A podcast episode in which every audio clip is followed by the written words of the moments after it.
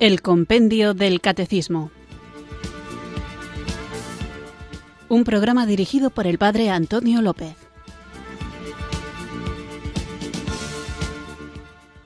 Muy buenas tardes, queridos oyentes de Radio María. Recibido un cariñoso saludo desde Irurzun, en Navarra, quienes sintonizáis una tarde más esta radio que cambia vidas, esta emisora de la Virgen, Radio María, para escuchar el programa El Compendio del Catecismo, nuestro espacio diario de formación católica en el que tratamos de conocer la fe que queremos vivir, compartir y defender. No me canso de repetir que la idea de este programa no es simplemente dar una formación intelectual que nos haga capaces de conocer el contenido de la fe que creemos, sino que sobre todo se trata de un conocer para hacer realidad, para vivir, para poner en práctica ese conocimiento que en definitiva está puesto al servicio de nuestra salvación. El Señor Jesucristo nos ha redimido del pecado y de la muerte con su pasión, muerte y resurrección, pero esta redención que ya fue obrada por Cristo tenemos que hacerla personal aceptando esa vida nueva que el Señor nos ofrece y viviendo del Espíritu Santo que Él nos da para que cumplamos la voluntad del Padre que es que los hombres se salven y lleguen al conocimiento de la verdad. Y la salvación implica vivir según los mandatos del Señor. Ocurre muchas veces que sucumbimos a la tentación de desconfiar de que Dios quiera que seamos felices y por lo tanto buscamos en nuestra vida otros caminos de plenitud que lejos de cumplir lo que nos prometen, es decir, darnos la felicidad, nos alejan de nuestro centro y nos llenan de incertidumbre, de angustia, de ansiedad y ese es el fruto del pecado. Pero Dios, en su infinita misericordia, ha dejado en la Iglesia un sacramento maravilloso en el que nos encontramos cara a cara con su bondad y con su poder sanador y en él recuperamos la gracia que habíamos perdido y nos fortalecemos para llevar una vida virtuosa según el plan de Dios que quiere que alcancemos la santidad, que no nos conformemos simplemente con no pecar, sino que vivamos en plenitud ese amor que Él nos ofrece y que nos convierte en criaturas nuevas. Y ese es el sacramento de la penitencia, el sacramento en el que recuperamos lo que el pecado nos había hecho perder y fortalecidos con la gracia del Espíritu Santo podemos reiniciar, retomar nuestra vida cristiana. De eso, del sacramento de la penitencia, es de lo que estamos hablando en estos días y de eso, del sacramento de la penitencia y del pecado, es de lo que vamos a continuar hablando hoy. Así que para que seamos capaces de reconocer el pecado, para poder luchar contra él, vamos a invocar juntos el don del Espíritu Santo.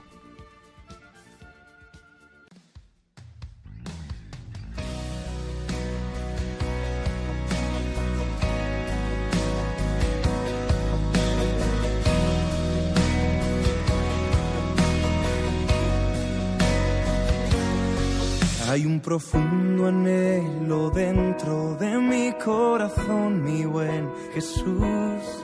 Quiero ser luz en este mundo, quiero mostrar tu paz y amor. Mas entiendo bien que necesito que cambies tanto en mi interior. Traigo mi vida a tu presencia y a ti me rindo en oración. Mi Dios, dame un nuevo corazón, enamorado de ti, que solo viva para ti. Una manera distinta de hablar y pensar. Que tu palabra sea viva en mi vida al andar. Hay un profundo anhelo dentro de mi corazón, mi buen Jesús. Quiero ser luz en este mundo, quiero mostrar tu paz y amor. Mas entiendo bien que necesito que cambies tanto en mi interior. Traigo mi vida a tu presencia y a ti me rindo en oración. Mi Dios,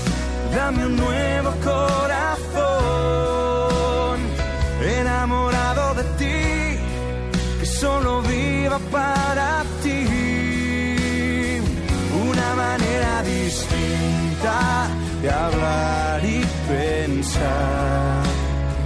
Que tu palabra sea viva en mi vida al andar. Mi Dios.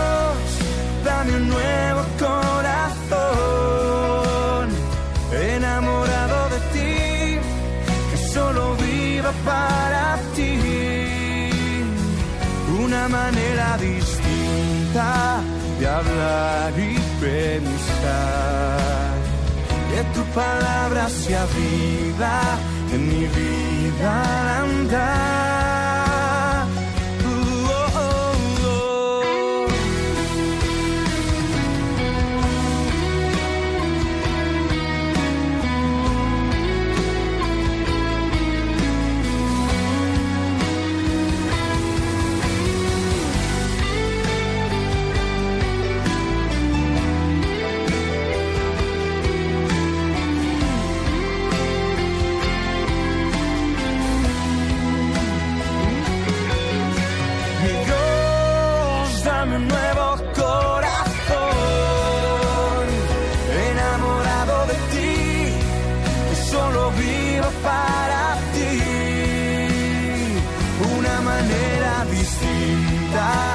Hablar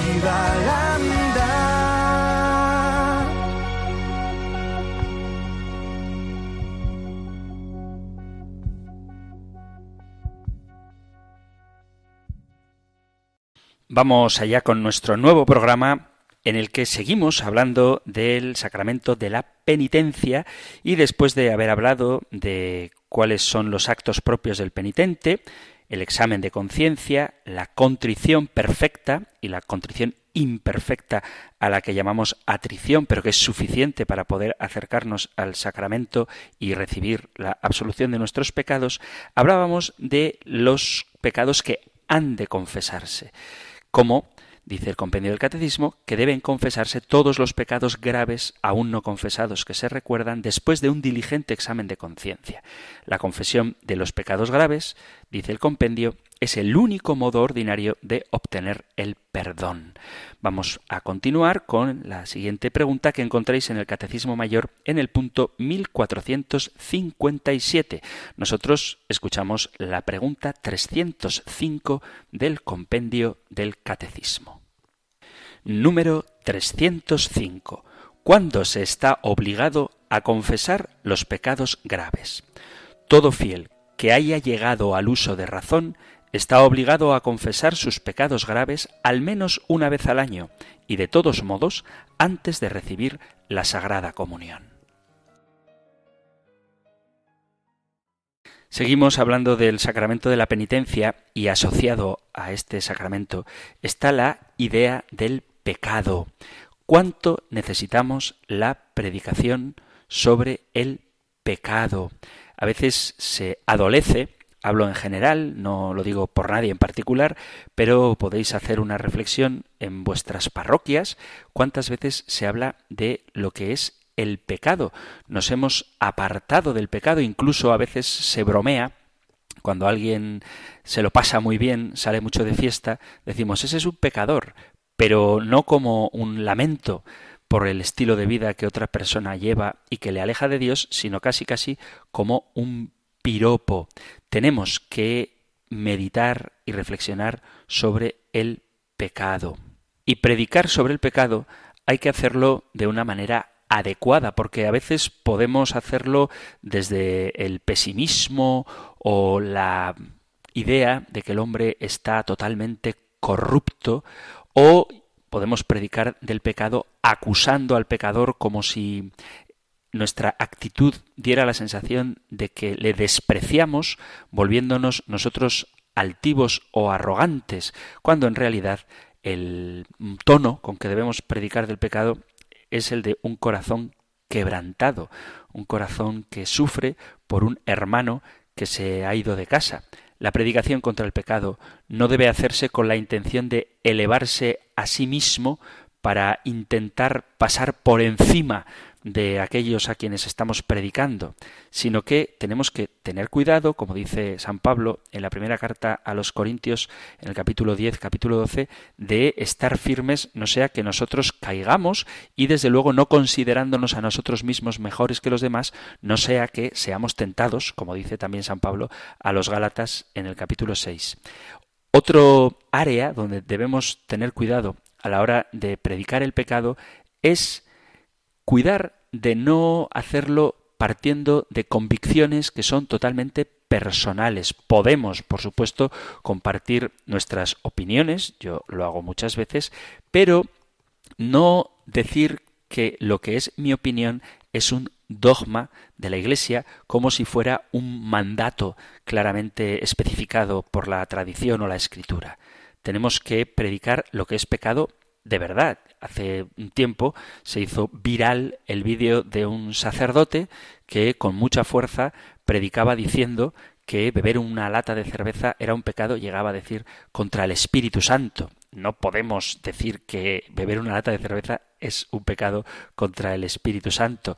No tenemos que hacer que sea pecado simplemente aquello que no nos gusta, aquello que no compartimos, y tampoco decir que no es pecado aquello que nos gusta o aquello que nosotros consideramos que es voluntad de Dios, aunque esto vaya en contra de la revelación. Esto lo digo porque existen las dos tendencias. Por un lado, la de llamar pecado a lo que no lo es, emborracharse sí es un pecado, embriagarse sí es un pecado, sí que habla de esto la Sagrada Escritura, no voy a entrar en ello ahora, pero tomar un vasito de vino, una cerveza o un cubata con los amigos, uno, no es ningún pecado y desde luego no se puede decir que sea un pecado contra el Espíritu Santo. Eso pasa por un lado, pero por otro lado está la versión opuesta que viene a decir que nada es pecado y que si tú amas a tu novia, ¿por qué no vas a acostarte con ella y a vivir como si fuerais esposos, aunque no os hayáis casado. Entonces tenemos que saber delimitar cuál es la realidad del pecado. Tenemos que hacer caso a lo que es lo revelado, la voluntad de Dios. Si nos cuesta algo y nos parece bueno y la palabra de Dios, la tradición, el magisterio de la Iglesia nos dice que es pecado, hay que tratarlo como pecado. Y si algo no nos gusta, pero ni la tradición de la Iglesia, ni la Sagrada Escritura, ni el Magisterio dicen que sea pecado, podemos decir que lo sea. No es ningún pecado, por poner un ejemplo, y no quiero suscitar polémica, aunque sabéis que estoy abierto a ella, no es ningún pecado comulgar en la mano siempre que se haga adecuadamente, tanto en la forma, en los gestos de la postura, como sobre todo en la actitud interior. Por eso tenemos que predicar apropiadamente con fervor contra el pecado para que aprendamos a conducirnos sin mancha en medio de este mundo y para animar a la gente que vive en situación de pecado a la conversión. Conversión, nunca rechazo, porque esto también lo he oído muchísimas veces en personas piadosas que hacen daño, a mí me hacen daño cuando ven a una persona que vive en situación de pecado, o bien porque vive en una conducta homosexual, o bien porque comete actos escandalosos, pues por ejemplo de violencia o de alcoholismo, o cualquier otro tipo de pecado y en vez de hablar de él como pecador para animarle a que se acerque a la misericordia de Dios, se convierta, cambie de conducta y viva, lo que se hace con él es rechazarle, despreciarle y prácticamente condenarle a las llamas del infierno, cuando esa tarea solamente corresponde a Dios. Es Dios el que juzga, es Dios el que ama, es Dios el que ofrece siempre la posibilidad de la conversión. Y nuestra tarea como predicadores, y no me refiero a los sacerdotes desde el púlpito, sino de todos los cristianos como testigos del Evangelio, como luz del mundo y sal de la tierra, es denunciar el pecado, amando al pecador y anunciando que el perdón siempre está disponible para cualquiera que esté dispuesto a acercarse a la misericordia de Dios. Dicho esto, como el compendio habla de los pecados graves, hay que tener en cuenta que el pecado en el hombre se presenta en la Sagrada Escritura y en la vida concreta de cada uno de nosotros como una realidad compleja que se puede describir desde diferentes perspectivas. Radicalmente, el pecado es un rechazo de Dios, es no reconocer a Dios como Dios y vivir en conformidad a este conocimiento que implica una total dependencia del hombre respecto a Dios. Hay mucha gente que dice que Dios es el Señor, pero saberlo no necesariamente significa que ya estés viviendo así. De hecho, el propio Jesús nos advierte que no todo el que diga Señor, Señor entrará en el reino de los cielos, sino el que cumpla la voluntad de mi Padre que está en los cielos. Dice literalmente el Evangelio de San Mateo capítulo 7, leo desde el versículo 19. Todo árbol que no da buen fruto es cortado y arrojado al fuego. Así que por sus frutos los conoceréis. No todo el que me diga Señor, Señor entrará en el reino de los cielos, sino el que haga la voluntad de mi Padre Celestial. Muchos me dirán aquel día, Señor, Señor, ¿no profetizamos en tu nombre, y en tu nombre expulsamos demonios, y en tu nombre hicimos muchos milagros? Y entonces les declararé, jamás os conocí, apartaos de mí, agentes de iniquidad. Así pues, todo el que oiga estas palabras mías y las ponga en práctica será como el hombre prudente que edificó su casa sobre roca. Y cuenta la parábola de quien edifica la casa sobre roca y no se derrumba a pesar de las dificultades y quien edifica la casa sobre arena y cuando vienen las tormentas viene la ruina también para este hombre. Por eso no basta con reconocer que Dios es Dios, sino vivir con una total dependencia de Él. Siempre se ha señalado que el pecado no es un mal cualquiera, sino el único verdadero mal en el que puede incurrir la criatura libre y racional. El pecado es el mayor desacierto que el hombre es capaz de realizar y al perpetrarlo hace el más desordenado uso del mayor don que ha recibido en el orden natural, es decir, la libertad, que dirige fuera de su finalidad original contra Dios rechazando su amor. Y esto es válido aun en el caso de que se trate de un pecado venial, porque el hombre, aunque no rompe el lazo de unión que la gracia establece entre él y Dios y que le hace partícipe del bien infinito, ofende, sin embargo, a su Creador y Padre, desviándose de los medios que le encauzan hacia el gozo del supremo bien una de las expresiones más radicales con que el Espíritu Santo nos ha querido dar a conocer la degradación que el pecado produce en el hombre es la de que por él quedamos hechos siervos del pecado, esclavizados bajo el imperio de ese único verdadero mal. Esta expresión la encontramos en diversos pasajes del Evangelio. En concreto, en el Evangelio de San Juan, en el capítulo 8, dice Jesús, Leo el versículo a partir del 34. Jesús respondió, En verdad, en verdad os digo, todo el que comete pecado es un esclavo, y el esclavo no se queda en casa para siempre, mientras el Hijo se queda para siempre. Si pues el Hijo os da la libertad, seréis verdaderamente libres. Y como un eco de esta expresión, dice San Pablo en la carta a los romanos, leo dos textos de la carta a los romanos, uno en el capítulo 6 a partir del versículo 16. Dice San Pablo, ¿No sabéis que al ofreceros a alguno como esclavos para obedecerle, os hacéis esclavos de aquel a quien obedecéis? Bien del pecado para la muerte, bien de la obediencia para la justicia. Pero gracias a Dios, vosotros que erais esclavos del pecado, habéis obedecido de corazón a aquel modelo de doctrina al que fuisteis entregados y liberados del pecado, os habéis hecho esclavos de la justicia. Hablo en términos humanos en atención a vuestra flaqueza natural, pues si en otro tiempo ofrecisteis vuestros miembros como esclavos a la impureza y al desorden hasta desordenaros, ofrecedlos igualmente ahora a la justicia para la santidad, pues cuando erais esclavos del pecado, erais libres respecto de la justicia. Y en el capítulo 7, en el versículo 14, carta a los romanos, dice, Sabemos en efecto que la ley es espiritual, mas yo soy de carne, vendido al poder del pecado. De estos textos, dos de ellos los encontramos en algunos párrafos muy importantes del Concilio Vaticano II cuando habla del pecado, concretamente en la Constitución Gaudium et Spes, Juan 8:34, ese versículo que hemos leído, aparece cuando dice cuando habla de la dignidad de la persona humana. Luego, el hombre, dice, está en sí mismo dividido, por eso toda la vida de los hombres, individual y colectivamente, se presenta como una lucha dramática entre el bien y el mal, entre la luz y las tinieblas. El hombre se encuentra incluso incapaz de combatir por sí mismo con eficacia los ataques del mal.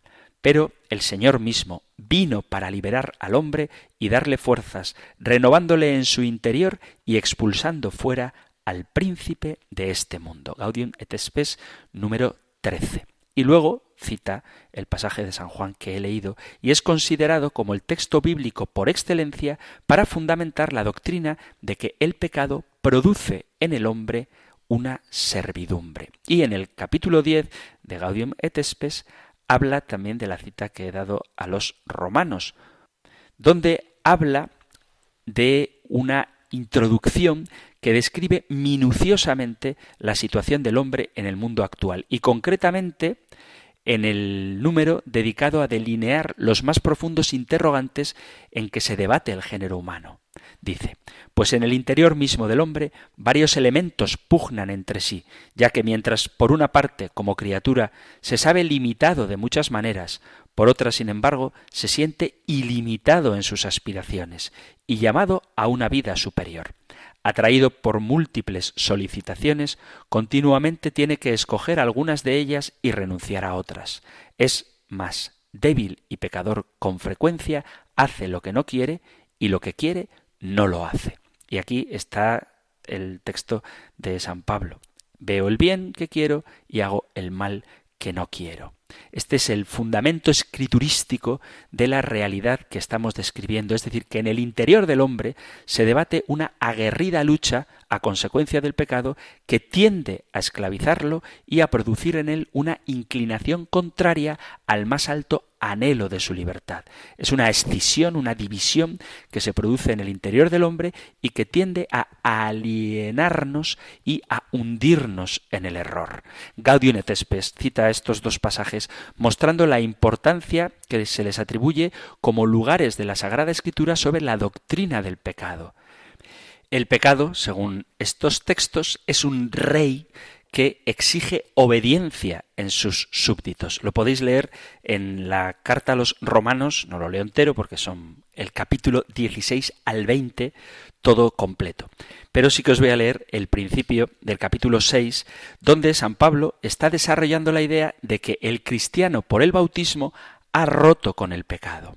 Dice Carta a los Romanos capítulo 6, ¿qué diremos pues? ¿Que debemos permanecer en el pecado para que la gracia se multiplique? De ningún modo. Los que hemos muerto al pecado, ¿cómo seguir viviendo en él? ¿O es que ignoráis que cuantos fuimos bautizados en Cristo Jesús, fuimos bautizados en su muerte?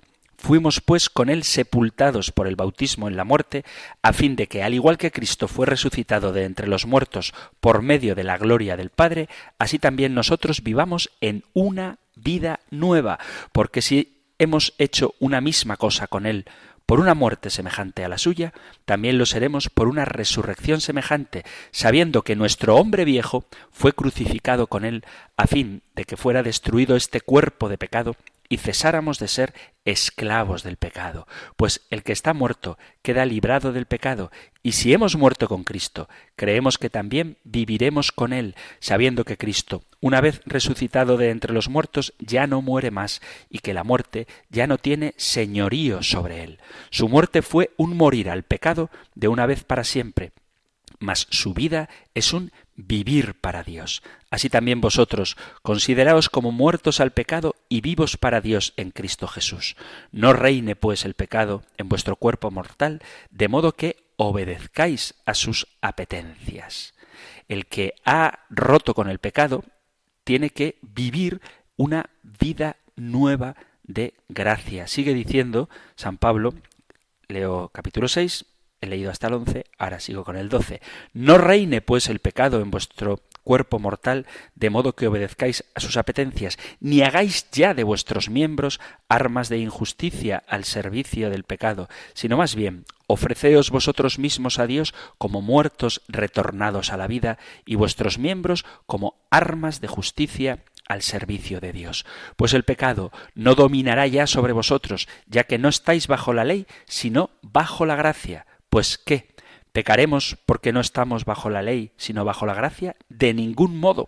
¿No sabéis que al ofreceros a alguno como esclavos para obedecerle, os hacéis esclavos de aquel a quien obedecéis? Bien del pecado para la muerte, bien de la obediencia para la justicia.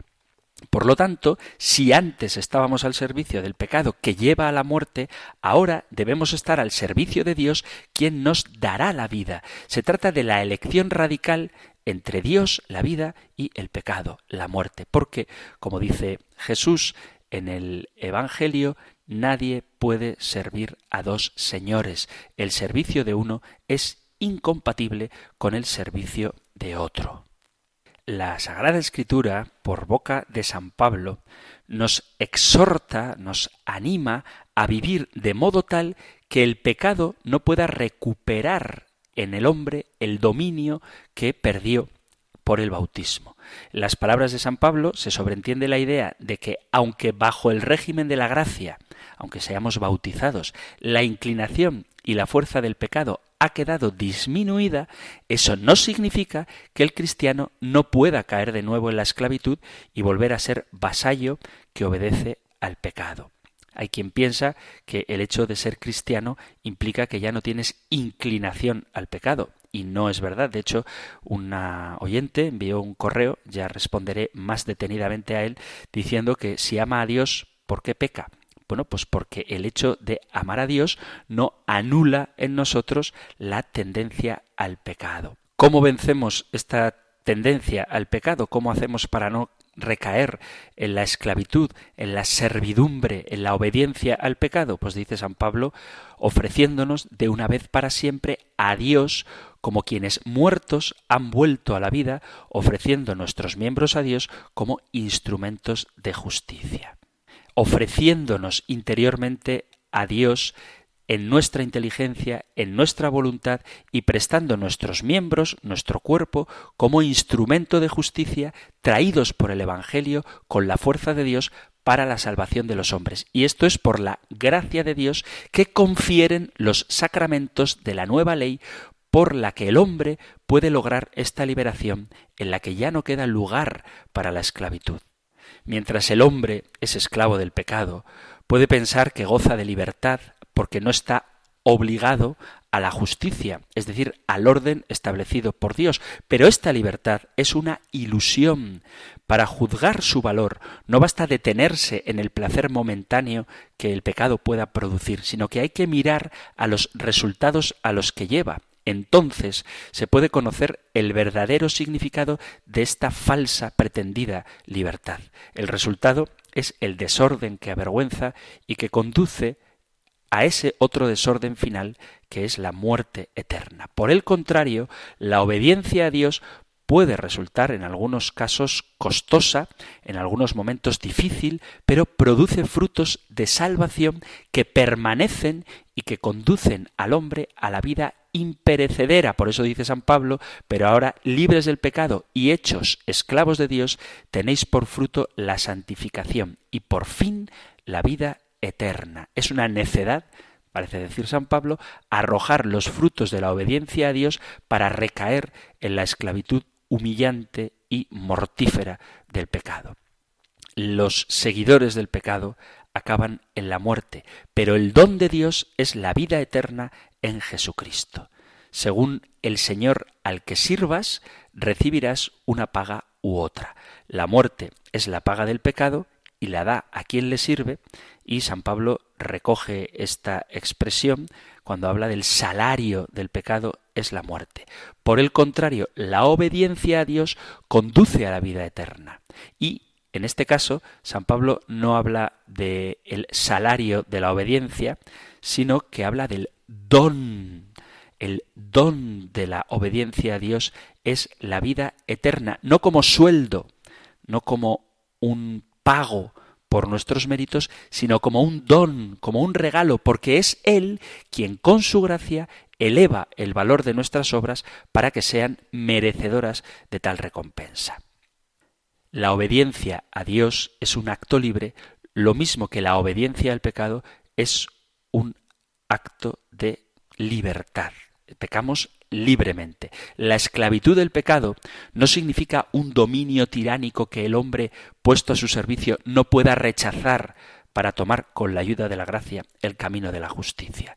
Es una idea presente en este texto, una exhortación de San Pablo a permanecer al servicio de Dios y no dejar que el pecado vuelva a reinar en el alma. No es posible la tiranía total del demonio al modo como a veces lo conciben algunas iglesias protestantes. El libre albedrío del hombre no queda anulado por el pecado del hombre. Es verdad que el pecado debilita la voluntad, pero no la anula. El hombre posee por su naturaleza un libre albedrío, por su inteligencia y su voluntad. Y este don natural no sufre coacción, pero sí que puede ser inducido o inclinado de alguna manera. El hombre permanece siempre libre de la coacción, es decir, siempre es libre, aunque no permanece libre de la inclinación. Si el libre albedrío se inclina al bien por el hábito de la gracia, por el hábito de la costumbre, por la virtud, entonces tiene la servidumbre de la justicia y es libre del pecado. Si es inclinado al mal por el hábito de pecar, es decir, el vicio, entonces es siervo del pecado y libre de la justicia. Pero ojo, aunque el pecado debilite nuestra voluntad, nunca dejamos de ser libres, aun considerando la esclavitud en su forma más tiránica, es evidente que ningún señor puede dominar la íntima libertad de su siervo, aunque pueda coaccionarlo para que exteriormente actúe de un modo determinado. Por eso, tampoco el pecado puede arrojar, puede encadenar de modo absoluto la libertad. El hombre siempre la conserva para dejarse inclinar al bien por la gracia y romper las ataduras del pecado. El sacramento de la penitencia lo que hace precisamente es fortalecernos para romper esas ataduras del pecado y por la gracia de Dios que recibimos en este sacramento dejarnos inclinar al bien al que Dios nos llama. Vamos a hacer ahora una pequeña pausa musical y seguimos reflexionando sobre algo que nos afecta interiormente, que es el pecado, que nos esclaviza y no deja que obedezcamos a quien nos da la vida verdadera, que es Dios con su amor.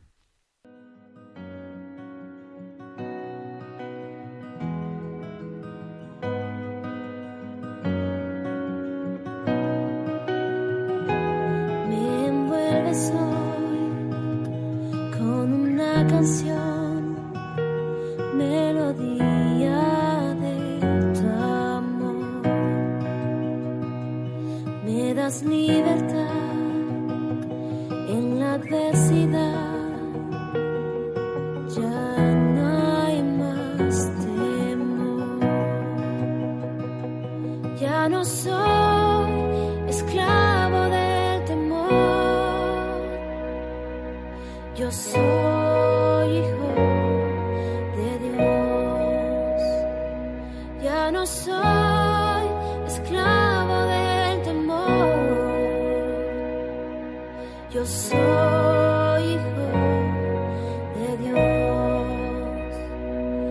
Antes de nacer, escogido fui por tu gran amor. Volví a nacer, pertenezco a ti, tu sangre.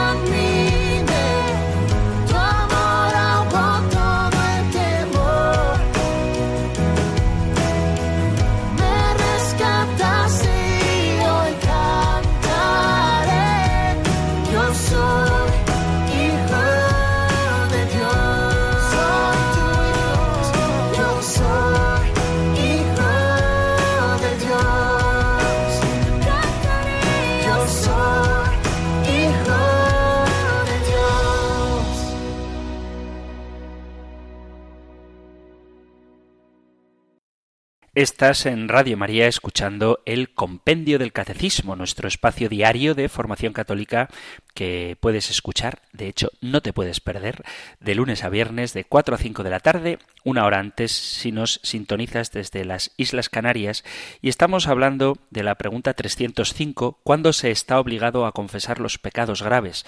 Estoy haciendo una reflexión que me parece que es importante, que es incluso necesaria, sobre la esclavitud a la que nos somete el pecado y cómo San Pablo habla precisamente de esta realidad del sometimiento al que el hombre se ve subyugado cuando se deja arrastrar por el pecado frente a la libertad verdadera a la que el hombre accede cuando se somete a la gracia, cuando se somete a la voluntad de Dios.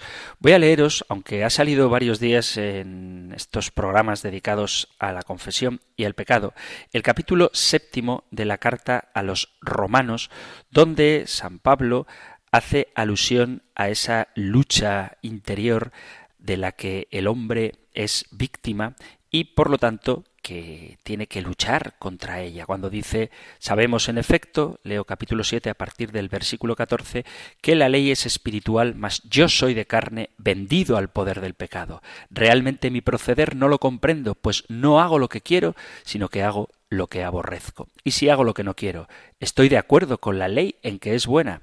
En realidad, ya no soy yo quien obra, sino el pecado que habita en mí. Pues bien sé yo que nada bueno habita en mí, es decir, en mi carne. En efecto, querer el bien lo tengo a mi alcance, mas no el realizarlo, puesto que no hago el bien que quiero, sino que obro el mal que no quiero. Y si hago lo que no quiero, no soy yo quien lo obra, sino el pecado que habita en mí.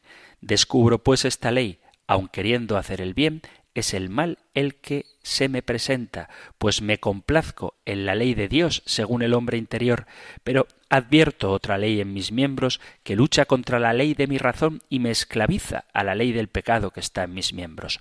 Pobre de mí. ¿Quién me librará de este cuerpo que me lleva a la muerte? Gracias sean dadas a Dios por Jesucristo nuestro Señor.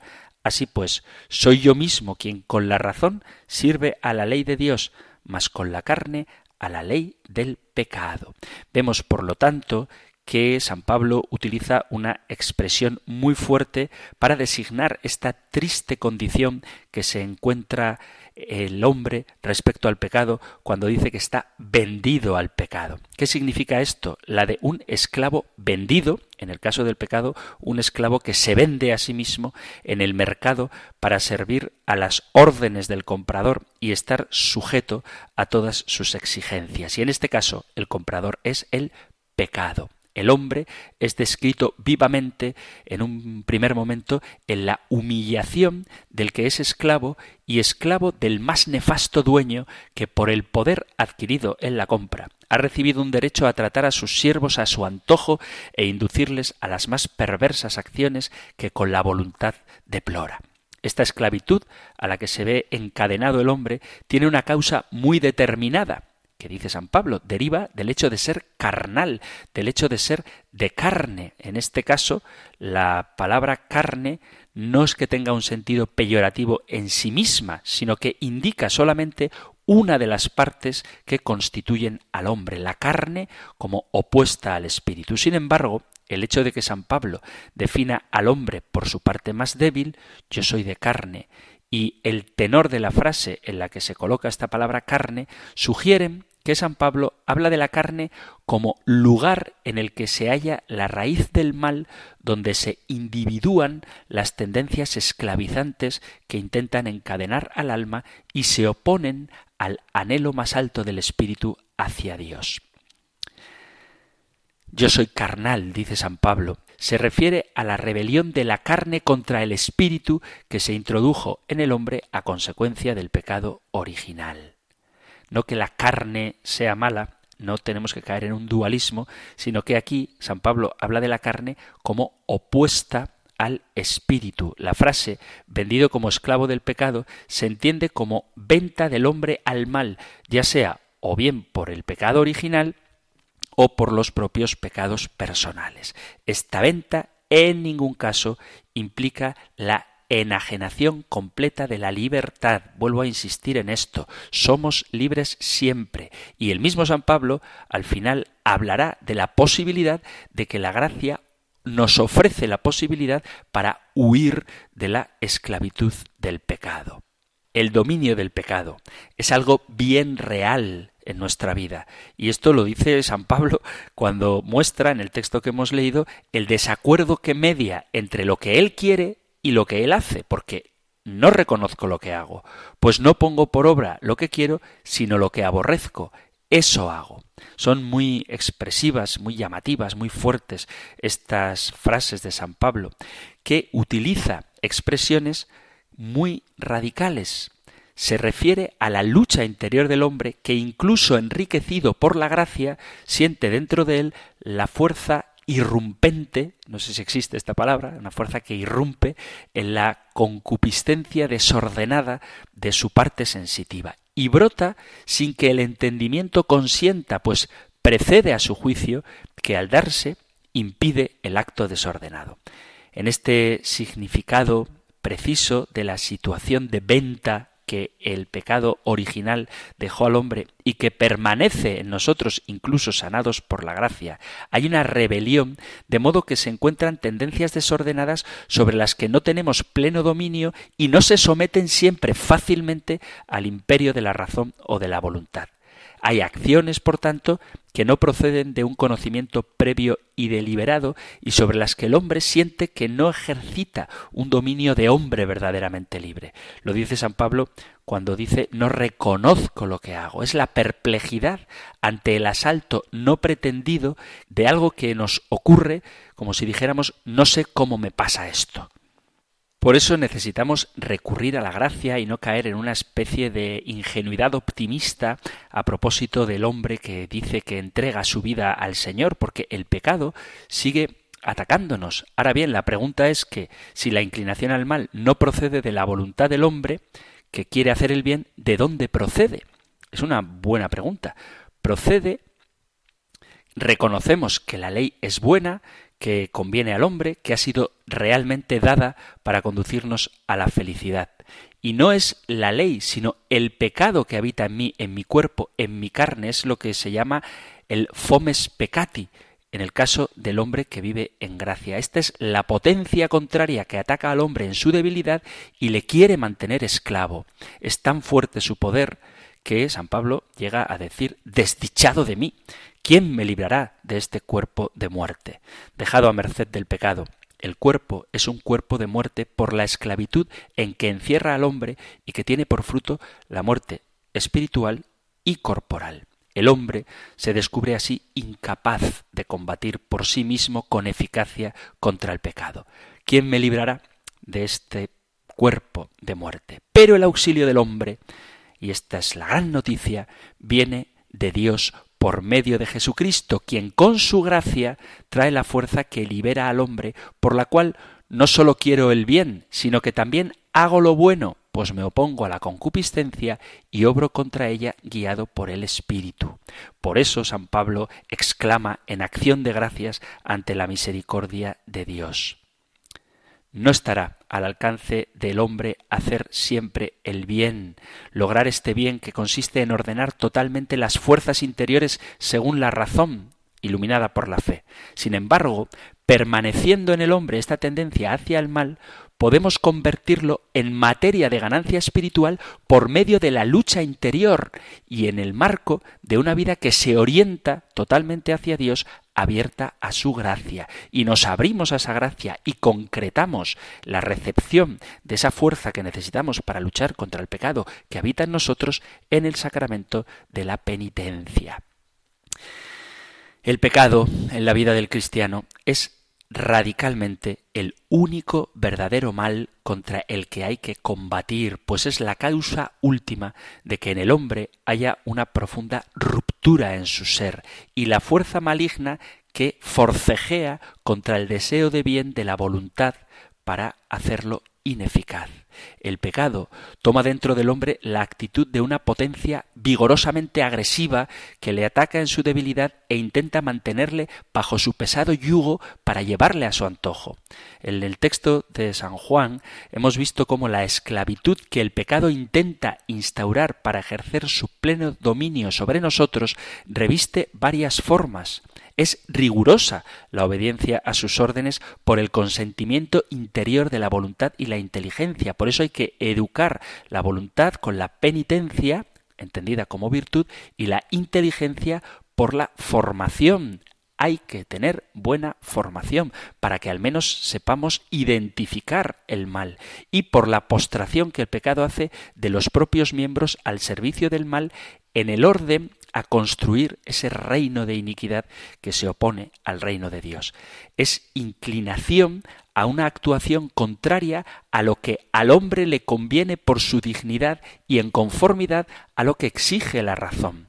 Es peso muerto que arrastra al hombre a hacer el mal que no quiere y no le deja hacer el bien que quiere. Es este aguijón que espolea las tendencias carnales para que ahoguen los altos anhelos de libertad humana pero el término de esclavo del pecado se debe considerar a la luz de la gracia. En los textos que estamos refiriéndonos constantemente en el programa de hoy del Evangelio de San Juan, en el capítulo 8 y del capítulo 6 y 7 de la carta a los romanos, la esclavitud del pecado nunca es una situación irreformable, invencible, que no se pueda contrarrestar. La esclavitud nunca es tiranía absoluta, porque el hombre conserva siempre dentro de él su libertad, que si bien puede ser inducida o inclinada al bien o al mal, no puede sufrir coacción. Siempre mantenemos la libertad. Por eso, cuando hablemos en el próximo programa, porque hoy ya no nos dará tiempo, de cómo distinguir un pecado grave de un pecado venial, la primera de las condiciones para que se dé pecado grave, bueno, la segunda condición, la primera es que sea materia grave, la segunda es que haya libertad. Y el hombre nunca es pecador, nunca peca cuando no tiene libertad. Por eso el pecado es un acto de desobediencia voluntaria y libre a la voluntad de Dios. Y el hombre permanece libre, aunque por la costumbre de pecar su libertad pueda quedar envuelta en una densa y asfixiante red que le impida moverse conforme a su dignidad y quede encadenada a actuar contra sus anhelos de bien. Pero la gracia de Dios no falta. Si San Pablo nos anima a dejar la esclavitud del pecado para estar al servicio de Dios, que es la mejor esclavitud, en cuanto que su fruto es la santificación y su fin es la vida eterna, en el capítulo 7 de la carta a los romanos hace un gozoso acto de acción de gracias por medio de nuestro Señor Jesucristo, porque descubre que hay una verdadera liberación para este cuerpo de muerte, una oferta salvífica que viene a dar vida y a liberar de la esclavitud.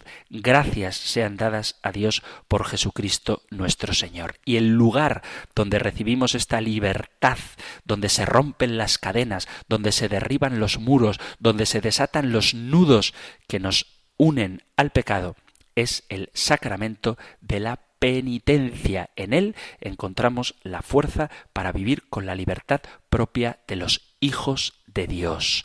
Por lo tanto, nunca penséis que el sacramento de la penitencia, el ir a confesaros, es un acto humillante, aunque ciertamente a nadie le gusta reconocer sus culpas, pero es sobre todo un acto de liberación, donde no solo confesamos, no solo decimos nuestros pecados, no simplemente se nos perdonan y se le olvidan a Dios, sino que además somos fortalecidos, somos equipados con las herramientas, con las armas espirituales que nos capacitan para enfrentarnos al pecado y dejar ese yugo de esclavitud uniéndonos a la gozosa libertad de los hijos de Dios, porque para ser libres nos ha liberado Cristo, dice San Pablo en la carta a los Gálatas en el capítulo 5, y no para que vivamos como siervos. El Señor nos llama amigos, dice Jesús, a vosotros ya no os llamo siervos, a vosotros os llamo amigos. Por eso,